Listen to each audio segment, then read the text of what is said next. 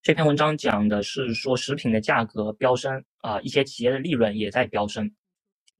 啊，那一年之前的话，一包土豆片在这个零售店的价格平均来说是五点零五美元。那现在的话，同样一包薯片的话，来到了六点零五美元。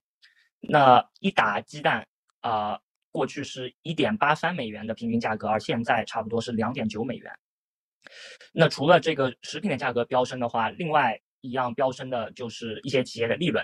那在十月中旬的时候，百事可乐它报告了它三季度的利润同比上升了超过百分之二十。那类似的可口可乐，它的利润相较于一年前上升百分之十四。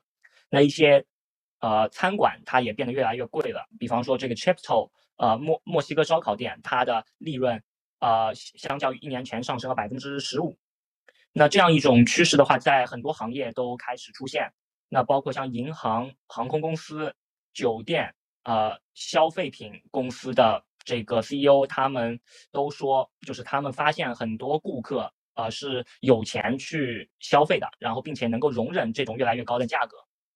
那过去很多年，食品和餐饮公司他们通常来说提价的速度都是很慢的。但是在过去一年中，随着工资的上升以及一些原材料成本的上升，那食品和餐饮企业他们开始将这些成本转嫁给消费者。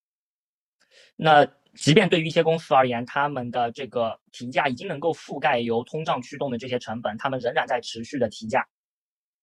那从最近的一些公司的这个，呃，就是投资者交流会上来看，就是就是一些公司的 CEO 他们就表示，他们利用通胀、疫情和供应链的挑战，将它作为借口。来夸大他们成本的一个上上升，然后通过这种提价来将这些成本转嫁给消费者，呃，有一些甚至获取了更加高额的利润。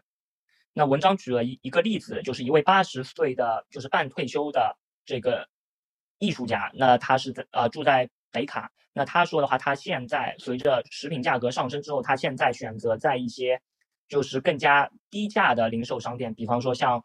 奥乐奇去购买这个商品，那这些商品的话，他现在是更能够支付得起的。一些之前的店的话，他觉得现在变得太贵了。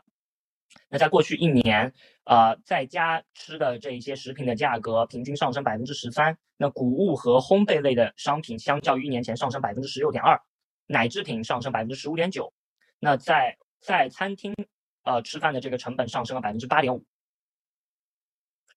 呃，那对于投资者和分析师而言，他们密切关注就是刚才说的这个 Chipto 墨西哥烧烧烤的这样一个持续涨价的情况。那他们就是想知道，就是它这个持续涨涨价是否对消费者而言是能够承受的。那在十月晚些时候，呃，就是这家公司就说它的利润率在三季度是会呃变得更高。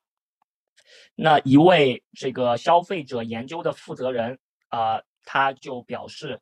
就是，他就说我很好奇，当商品价格开始下降之后会发生什么？那对于这些餐厅而言，呃，他们如何能能够在不降价的情况下为消费者提供更多的价值？